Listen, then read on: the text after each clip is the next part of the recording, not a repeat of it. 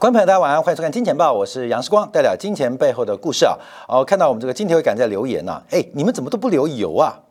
我不知道我们这个金铁杆昨天在我们节目这个做完之后啊，怎么看待商品市场的行情啊？希望大家能够掌握这一次啊的契机，在债市、在股市、在外汇市场之后，那接踵而来的，要用接踵而来的，包括了商品市场。包括像房地产的行情，大家都要特别做观察跟留意啊。所以，我们昨天晚上特别花了一整节节目来分析油价即将在七月份出现的重大转折跟变化啊。大家可以特别做观察啊。诶，但我们今天感都不讲油，好，没关系。我们今天晶体感部分啊，就会特别在针对啊这个美联储的动作的细微的一些呃观察点，还有包括鲍威尔在这个记者会当中可以特别做观察。诶，有有有有人空到油，有人空到油了。很恐怖哦，很恐怖哦。好，这个我们再再说说说明啊。那我们今天先要从地方来讲啊。呃，今天我们当然先要关注，就是全球有两个地区跟国家的央行意外大幅升息。第一个是瑞士，瑞士的升息动作非常非常的诡异。另外，台湾今天呢的升息动作啊，要好好解读啊，因为有人却觉得是升息零点一五半嘛，事实上。不是这样，而且台湾央行的动作将会使得台北股市遭遇到非常大的压力跟杀机啊！怎么做解读？怎么做观察呢？我们要先从啊今天台北股市的变化做掌握。我今天今天感的标啊，就是我们是不是把钱留下，把经验带走，还是把经验留下，把钱带走？很多的散户是把钱留下，钱不见了，但学走了经验。那很多成功的人，他把经验告诉你。或再抄一遍啊，再操作一遍，把钱带走。我今天就要特别用我们三月三十一号的题目，跟我们当时做的专题来跟大家分析，到底谁有钱，到底谁有经验？这市场上谁是钱多，谁是经验多？在三月三十一号的节目啊，当时这个时间的巧合啊，巧合啊，刚好是整个今天台北股市跌幅最大的半导体的窄板 FBF 窄板啊，以星星为例，刚好就是右肩的最高点。我们做投资最喜欢的是右侧交易，为什么叫右侧交易？因为左侧是代表进入低点嘛。可是底部的盘整，包括的震荡，很多经不起考验啊，经不起我们自己的耐心的考验。所以一个是左侧的观察，那右侧的交易是最完美的。那这种是可遇不可求的。那基本上像视光，我们是用猜的，就每天拿滑鼠丢。啊，翻这一面啊，就是做啊；翻这一面啊，就是不做啊。我们是用丢的啊，用猜的啊，猜的。那滑鼠很重要，关键这滑鼠来拍卖很重要啊。那天一丢啊，星星的右肩到了啊，信不信由你啊，就丢丢滑鼠。刚刚我们在三月三十一号，就是星星的呃，以整个富金窄板的这个产业星星为龙头嘛的右肩是三月三十一号的两百五十块。当时我们就特别做了一个这个节目，观众也可以看到，应该是免费版做的了。我们特别用这个全球最大叫做易飞电啊，易飞电是日本的，日本的这个故事啊，再来一次。我再次强调，我们今天进入市场当中，或是我们进入人生、进入社会当中，你到底是把钱赚走，把经验留下，还是把经验赚走，把钱留下？这个故事我举了，在二零一一年、一二年，哎，一四年吧，我在东森主持以这个触控面板扬华为例，在节目做了一个专题报道啊。当时啊，那隔天呢，《光时报》也登了，就是当时扬华的股价，而这些股票下市哦，很神奇哦，大概接近六百块，每股六百块，换算市值，我记得好像是一千七百亿台币左右。我就说啊，这个是个非常搞笑的逻辑，因为扬华在全球的出口面板大概产能是排在第四、第五的，可是扬华在台北股市的市值竟然比包括了日本写真印刷 n i s h a 全球最大挂牌上市还要大两倍。我当时给扬华最诚恳的建议就是把扬华什么事都不要做，把股票卖掉，你可以退回股东一半，还可以把日本写真给买下来。什么意思？就是杨华的操盘人，他准备透过股市的叙事能力、讲故事的能力，把经验、操盘经验丢出来，把钱带走。啊，这是我们在在杨华特别做的。我在三月三十号节目讲这个，各位同样逻辑哦。当全球最大的日本易飞电，它不仅有专利，它有技术，它不仅有专利技术，它还有客户跟市场。它不仅有客户和市场，它连设备、原材料都高度掌握甚至自制，所以逻辑上要看半导体的富晶窄板啊，这个 ABF 窄板，你不管看台湾的新兴南电、锦硕，随便他们怎么讲故事啦，你一定要观察易飞电的走势。我们在三月三十号一个很简单的逻辑，全球最大做 ABF 富晶窄板的易飞电股价已经崩了，跌破颈线了。台北股市还在讲故事，好，这边就出现两个问题，看到没有？就像我们之前去年十一月做万红一样，这个前天不是陆行之开始呃干掉万红的吴敏球吗？虽然没有点名道姓啊，但大家都知道嘛，就是骂吴敏球、骂万红嘛。好，现在有两个逻辑，第一个，新兴南电景硕的老板，他们不懂富晶载板的产业，世光是半导体大佬，比他们懂，这是第一种可能，他们不懂，所以他们看错。第二个，不是不懂，是在骗。各位就在骗啊！当然这种可能性极低啊，极低。那他们应该是不懂啊，你懂吗？像新线老板、蓝电老板会让你赔钱，你不要怪他，因为他们本身脑袋里面是乐色。我讲话不客气啊，呃，新兴的高管我也认识啊。为什么？因为他不可能骗你嘛，所以他们脑袋一定是乐色，绝对的嘛。只要他脑袋不是乐色，他懂富金财板的产业，他怎么会乐观到二零二六年呢？这跟吴敏球、陆行之抨击吴敏球一样嘛。所以，我们要了解这个市场很恐怖。有人是把经验、把叙事的能力带到市场，准备把你的钱给带走，而你就傻傻的把钱带到市场，留下经验，而且这个经验跟金鱼一样，七秒就忘了。股市的逻辑就不断的重蹈覆辙。所以现在只有两种逻辑，各位，两种逻辑。第一个，新兴蓝电锦硕老板脑袋里面是装大便。啊，不然他懂他就骗，那我们不相信他骗，所以老在装他，就辩证嘛，就辩证逻辑嘛。第二种逻辑，杨世光是半导体权威，连张忠谋都要听杨世光的，看到没有？有可能吗？嗯，这种可能性极大啊，极大啊，可能极低了。那另外一个就是我不骗，我一直在风险的角度跟大家要留意。有的故事吹牛吹到顶，要特别小心。我们做节目一直站在风险的角度，提醒所有不管是免费版的观众朋友，我免费哦，提供给你，你广告可能都没看。那我们当然也做了一个订阅的这个呃栏目金铁杆。事实上，订阅金铁杆知道，这节目就是加长一倍了。也没有什么特殊名牌，没有名牌啦，只是观察我们多加一倍，就是这样而已。所以感谢呃这个金铁杆部分呢，我们今天啊应该已经突破了七千人了，已经突破了七千人了。那再再加上海外的其他的这个知识平台，我们现在订阅户超过一万人。那你不要算我赚多少钱，你要知道，观众朋友。用区区的这些金额，可以得到很多很多的专业的判断跟知识，这是我们大家一直不断跟大家讲到，所以我们也是有挑的啊，也是有挑的。我要特别要跟大家来做一个观察，就是，呃，这个市场啊，真的是非常非常的险恶。那不是险恶，而是你到底准备是要把经验带走，还是要把钱带走？你一定要看风险嘛，value at risk，所有的报酬。都是来自于风险的对应关系，所以有时候我们非常难过，就股市不断的涨，不断的涨，不断的涨，呃，那你就觉得啊，时光看错，是空的总势力。可事实上，我们在风险在做提提醒啊，跟大家来做个报告跟掌握。好，今天我们先从台湾央行动作来跟大家做解读啊，因为市场预期啊，台湾央行可能升息半码到一码啊，半码一码就零点二五，半码就零点一二五，所以今天啊，升息第一个就是调高了，包括了短期融通利率。担保放款利率、重贴现率零点一二五个百分点，就是升息半码。那为什么只升息半码？因为担心台湾的房贷利率上升太快，这个非常有可能引爆台湾房地产。泡沫的破灭，所以升息半码哦。今天就很多人讲，你看台湾央行并没有跟随美国的脚步啊，台湾央行并没有跟随瑞士的脚步啊，台湾央行非常保守，只升息半码，所以房地产中介就跟你讲说，安娜安娜安娜，这个利率爬升速度不会很快。好，但今天台湾央行做了一个非常非常传统而落后的工具，是调升了存款准备准存款准备率零点二个百分点。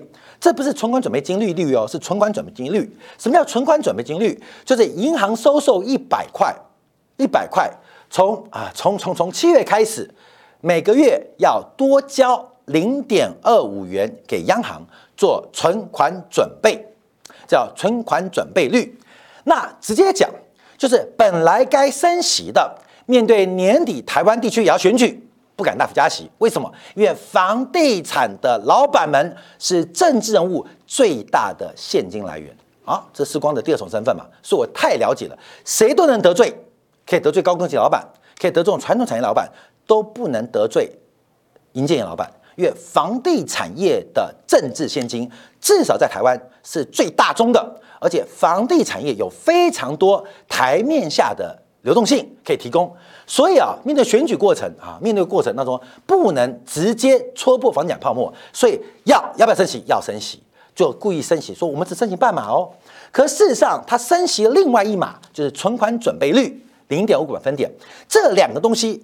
是互为相加的，也就是台湾央行今天升息的幅度是升息了，升息了一点五码，远远超出过去几个月台湾的预期。大家特别留意哦，特别留意哦，全球央行不是看错就是在骗。那我不知道台湾央行是看错还是骗，可是该升的升不够，不该升的升了一码，这一码什么意思？就是台湾的银行业、金融业的成本，因为存款准备比率提高一码，等于这个通胀或是经济紧缩由金融业来快速承担，所以这要特别做掌握，因为存款准备率的调整是一个非常传统落后的工具。为什么？因为在巴塞尔的协定，不管一版、二版、三版，现在对于银行流动性风险、作业风险、对手风险都有极高的限制，所以存款准备机制这个传统银行的安全阀已经被历史的洪流给淘汰殆尽。所以台湾，台湾很特别啊用出了石器时代的调控工具啊，光明，你懂意思了吗？因为不敢放核子弹。也不敢发射飞弹，你懂吗？连放个冷箭也不敢，丢一块石头过来。好，注意哦，不管是丢核弹，还是放飞弹，还是丢一个石呃这个呃呃石呃石头过来，都会有人受伤哦。好，你懂吗？所以台湾央行今天很特别啊，用了石器时代的央行工具来进行利率的调控，这是一个非常了不起的动作，你知道吗？翻箱倒柜，哎，要升息，要升息，可是不能让他知道我们升息。有没有这种通天换日，让一般小白们或一般待割的韭菜听不懂的工具啊？为什么？因为这个，呃，短期用通利率啊，担保放款利率会直接跟房贷利率高度的正相关。那能不能要升息？那又不让台湾的小白们看不懂，以为只升息半码，事实上升起了一码半。好，你懂吗？好，那就从。武器库来嘛，关明你懂吗？俄罗斯跟乌克兰打仗，现在是翻出来苏联八零年代、九年代的武器。台湾央行翻出了远古时代，大概做《山海经》里面哈金融史上面的《山海经》啊的武器，叫做存款准备金，就是个石头啊，拿手拿手丢给市场，砸到谁活该啊，砸到谁活该。关明，所以你要注意到这个今天台湾央行的动作。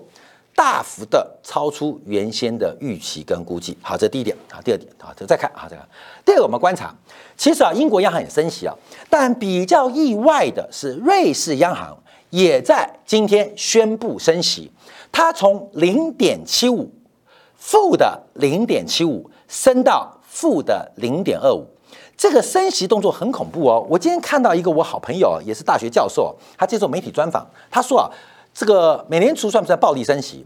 他举了一个例子，就是当年沃克在一九八一年的时候，把利率从十四 percent 升高到二十 percent，哦，好凶哦，对不对？这次升息不重啊，不重，为什么？这升息从零点七五到一 percent 呢，升到一点五到一点七五，关门一点七五。好，来来来来来，关门我们做一只股票，你喜欢做一只股票，买了从十四块钱变成二十块钱。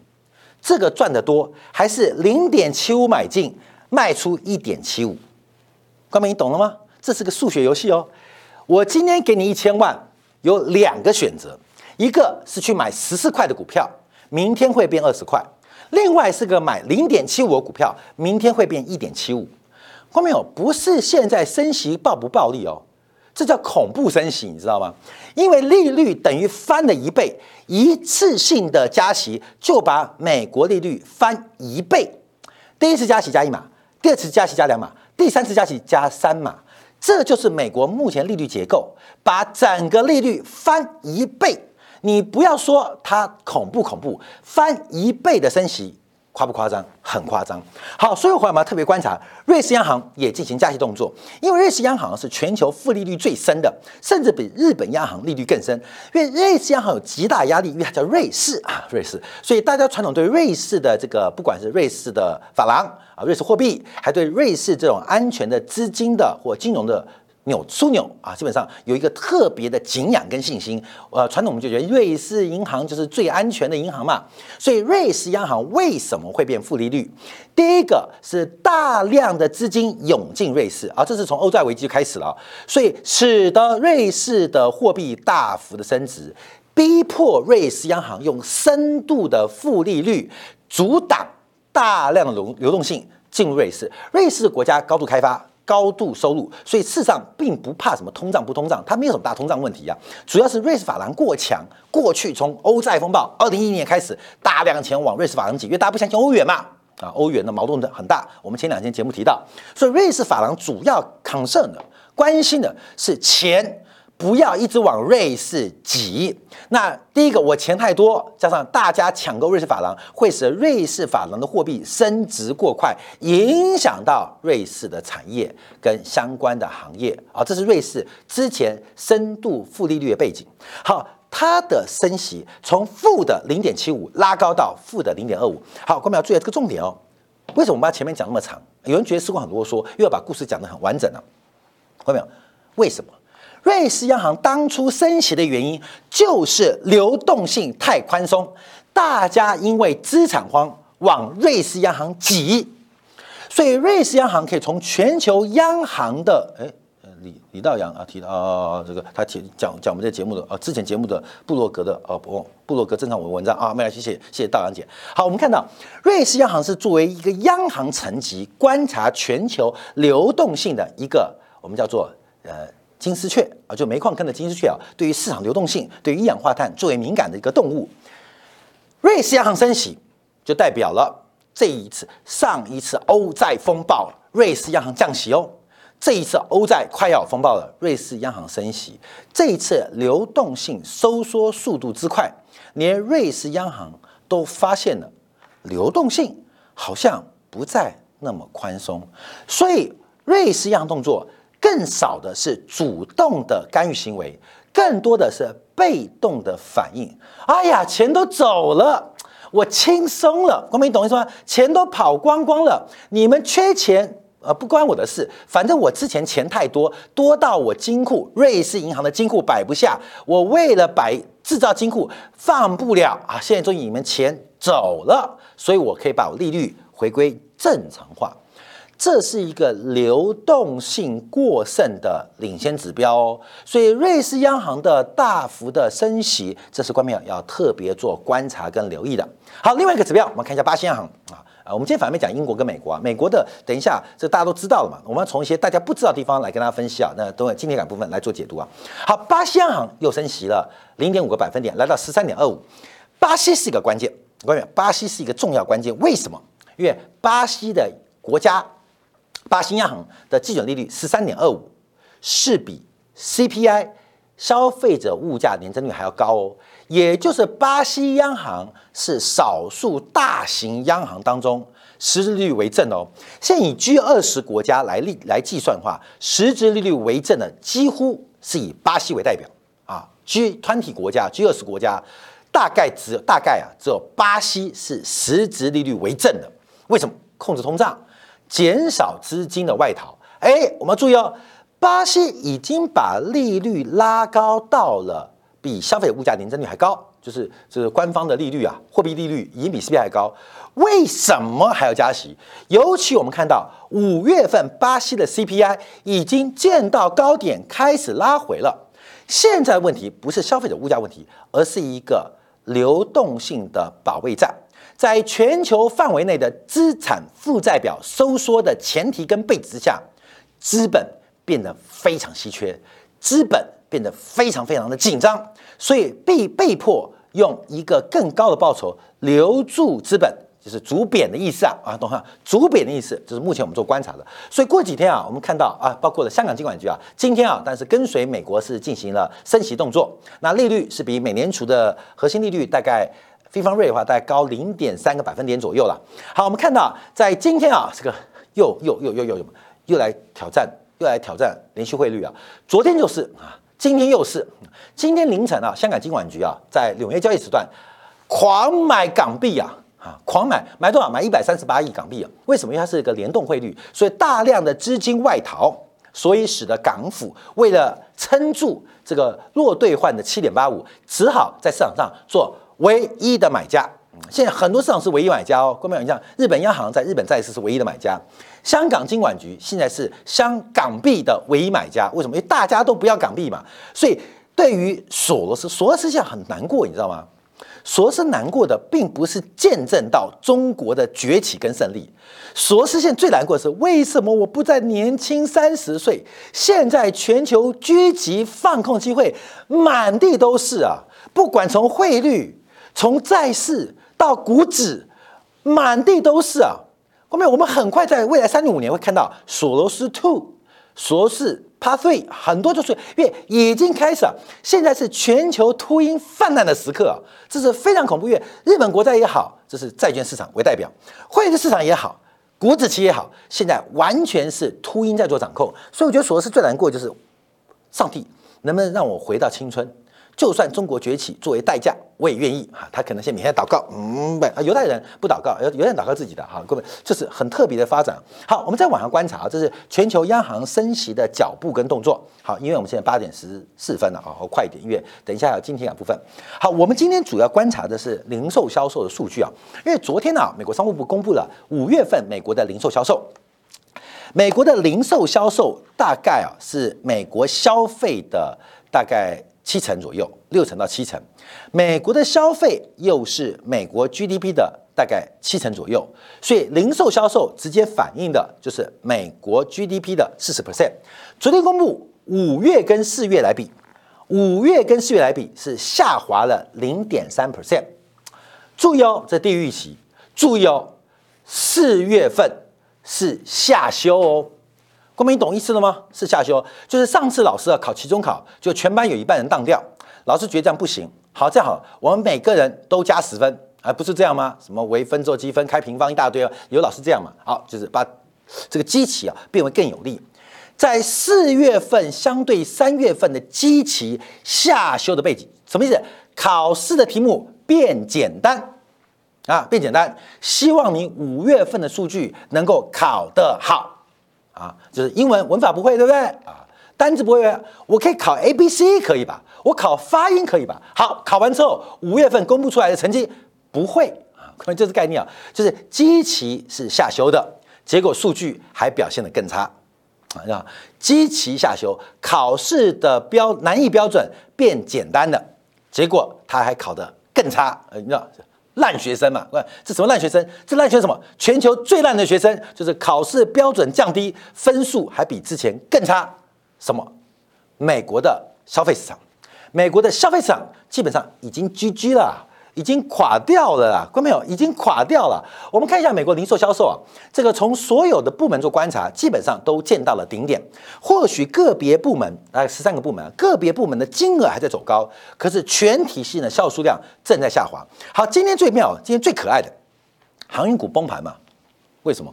因为等待已久的美西港口工人联合会的罢工啊，昨天公布了劳资。加薪谈判宣告破裂，然后结果呢？结果什么？结果但不会罢工。我看航运股都听到都悲嘞，都哭了，你知道吗？不是劳资协议谈判破裂就要罢工吗？没有，谈判破裂，对吧？我们还是不罢工啊，你懂吗？啊，还是不罢工，这叫做有实无名的分期啊，夫妻啊，有的是有名无实嘛，这是有实无名，就是我们已经要离婚了，可是。诶，洞房啊，还是彼此彼此的，不管是满足还是欢乐啊，对吧？就是有实无名的劳资关系啊，工资谈判破裂，但我们晚上照样洞房啊，不罢工。啊，今天就 GG 啦，航运股就哭了，因为大家等待现在利多就是美系劳工赶快罢工，赶快罢工，罢工之后港口一瘫痪啊，那个货价物价又要涨，结果谈判破裂，哎哎，后面就很多我们的剧情片嘛，我们老是希望我们的初恋离婚嘛。然后就回来找我，你知道吗？那我不要娶你再说。啊。我跟你讲，你每天在等，他每天吵架，结果晚上照样 happy 啊，各位，你不是很难过吗？现在投资人就是站在场外的那个小三，你知道吗？在等待啊，在外小王啊，在等待人家离婚。好，各位，人家没吵架，有吵架，有没有离婚？要离婚的，但晚上照样洞房。各位，航运股就居居了。啊，各位，这个讲的比较简单，让大家了解啊。好，我们看零售销售，来，我来看，因为啊，我们把 CPI。跟零售销售金额一对比啊，这是我们这个原创的，就我们团队原创，让大家更了解。就是公布出来的是零售销售的数据，但事实上，看到没有？销售的金额一定是单价乘以数量嘛？你懂意思吗？会等于总和嘛？每一个商品的单价乘以它消费的数量，这等于你的营收嘛？好，对不对？所以我们现在看到是这个东西。刚刚提到了，美国五月份零售销售在基期标准调价之下仍然是衰退，这个荡掉了。好，我们再回来观察，因为从美国的消费者物价指数这张表做观察，我们可以直接折射，因为美国全范围的商品当中物价还在走高，嗯，但销售金额却不增反减。好，我们一个很粗暴的公式来跟大家计算啊，就像我们以汽车为例啊，以汽车为例啊，哥们以汽车为例啊，你可以观察。公布出来数据是衰退了百分之三点七，一减三点七就是百分之九十六点三，可是价格涨了百分之十四点一，单价哦，关没单价哦，涨百分之十四点一，请问数量是多少？关没这是小学四年级、五年级应该会的数学，关没你会不会？你是要把钱留下，把经验带走，还是把经验留下，把钱带走？你只要练过小学五年级数学，我们苦口婆心讲的这半年，当然应该会的吧？不会去怪你的小学老师。好，我们看到这个金额，这是昨天公布的零售销售在汽车产业的总金额，相对是衰退三点七 percent，可是它的单价涨了十四 percent，那数量呢就变成零点八四，也就是一个粗暴的算法，美国的。以汽车相关整车零组件数量消费下滑了百分之十六，只有汽车吗？不是，全范围的美国零售销售正在崩溃，而且已经崩溃。好，我们再往下看，这是我们自己计算的哦。我们再从美联储的数据来观察。好，这就是我们之前啊，从去年第二季之后开始念之在之，跟他做报告。不管从可支配所得的增速，从美国 GDP 的潜在发展能力，包括物价算进去。我们都提到，美国的零售销售是不可持续，而且出现了超额消费、提前消费、过度消费。好，现在这个单就会是我所谓的戴维斯双极第二波段主跌段的一个诱因啊！这我们特别观察啊啊！这个看以前见报都知道。好，我们再看一下，汽车很缺货，对不对？看到没有？汽车缺不缺？缺。哎，最近我在一直在替公司买车啊，我打听了。打听了台湾地区，也打听了全球。后面你绝对想象不到，全球范围内现在最缺车的厂牌是哪一家？我说算比例哦，电动车我们先不算好不好？电动车不算，全球最缺车，全世界范围的比例哦，就是你卖一百万台，你缺几台？你卖一千万台，缺几台？全世界最缺车的厂牌竟然是现代起亚。不仅台湾缺，韩国缺，美国缺，欧洲缺，现在全球最缺的就是韩国车，你知道吗？啊，就是颠覆台湾人的想法。反正台湾年轻人啊，你看每天骂金汤力，我跟你讲，脑袋他妈灌水了，你知道吗？没水准，那么漂亮，那么知性，那么美丽女生。今天金汤力来我们公司啊，在帮我这个晚上我们现在直播，他在这帮我们赚运营的数据啊。我说我看到大明星了，你知道吗？人家想红啊，我就跟他讲，你下去就做，要么去上海，要么去下海。这个，要么去上海，要么去下海。关键人生就两个选择嘛，要么往上，要么往下嘛。你不是去上海就去下海嘛？关键两个选择，你想让你的收入变高，要么去上海，要么去下海啊，懂吗？对？那我很不幸的把金汤力从上海带回来。那因为我说实在，为什么回台湾？因为台湾人力工资低啊，明明，对，这是我从山地挖来优秀的员工哦。你薪资有增加一倍吧？超过对不对？对，超过一倍啊？为什么？因为三立把人才当人渣，啊，你懂吗？请台湾的人才付人渣的薪水，看台湾人就是人渣，不是我讲的，是你拿的薪水就是人渣的薪水。来到四光哥底下啊，我们的敏敏啊，薪水绝对不止调升一倍，来一年调升四次。为什么？人才，年轻的小美眉优秀，怎么会堕落到三立电视台上班呢？啊，看到没有？就在我隔壁，把我挖过来啊。是人才，我就给人才的薪水啊。可是我跟你讲哦，台湾很多人才不知道自己是人才，都以为自己。其实人渣他也是人才啊，领人渣薪水就是人渣了。你骂金汤力，爱不到他就毁了他，根本不就这样吗？啊，不就这样吗？所以我看到这个变化，哎，又讲远了，二十分了，快要直播了。好，我们看一下，我要讲这个东西啊，看到没有？汽车缺不缺？缺翻了。我们看一下为什么缺翻？经销商的库存，这是数量哦，创下历史最低；制造商的库存创下历史最高，神奇的，对不对？我们现在都缺车，因为你是跟经销商买嘛。经销库存低不低？低，在上个月啊，上周啊还创新低。可大家可能不知道，全球汽车制造商库存却已经创了历史新高。我告诉你哦，一台车一万个零组件不到了，一万个零组件，我跟你讲，就缺一个就可以出货，偏偏缺那一个不能出货。可那一个什么时候到货？关没有？快要到货了。你懂意思吗？这一个零组件会解决九百九十九家企业的问题。我跟你讲，那很恐怖，你知道吗？就像我们在水库戳一个洞，以前那个河南那个海堤嘛，海比陆地高嘛，不是一个小朋友堵住那个水吗？堵住那个缝隙，为什么？因为这缝隙打开，这个滴水穿石，洞会变大。我跟你讲，关没有？现在啊，整个我们讲最严格，我们不要讲宽松的，什么手机啊、NB 那就不要讲了。我们讲最严格的汽车，汽车现在库存大概在海平面以上一百公尺啊。那为什么还没淹到你呢？因为有个薄薄。薄到了你没有感觉的零组件还在缺，那个薄薄的感觉，关没有？让你不存不以为存在，以为汽车缺货。当某一个零组件，啊，这快要去快解决了。宾士也讲了，B M W 已经开始杀价了。它一突破，我跟你讲哦，你会被百米水平面高的海啸给淹没跟吞噬，正在发生。好，我们再赶快讲，也来不及讲了啊，今天讲不完了。好，我们看到这是美国公美联储自己公布的，把物价扣掉之后，美国的。零售销售是不增反减的，就符合我们刚刚那个公式啊，呃，公式说美国零售销售已经垮掉了。好，那另外包括了个人储蓄率、消费者信贷，还有可支配所得，美联储其实这他美联储的报告嘛，他们官网嘛，基本上是不可持续的，不可持续。最后剩下两分钟，我们看一下昨天公布的库存数据，美国不管商业库存还是制造业库存、零售批发库存都在暴增。好，观众要注意哦，卖不完的东西叫库存嘛。好，看一下制造业库存较去年同期增长十点七 percent，零售业库存较去年增长百分之十五，批发库存较去年增长百分之二十四。美国的库存海啸正在下半年隐约等待爆发。好，戴维斯双极，我们就要特别做观察啊。好，时间到了，所以我们在这边呃跟大家分析了很多的一些变化，更多的是经验的分享。关淼来市场啊。我们会赚钱会赔钱，我相信更多是天决定。可是要正确认识所有的报酬可能的发生，它必然是伴随风险相同存在的。我们只能在风险跟报酬率之间来衡量赚取市场的一个误差。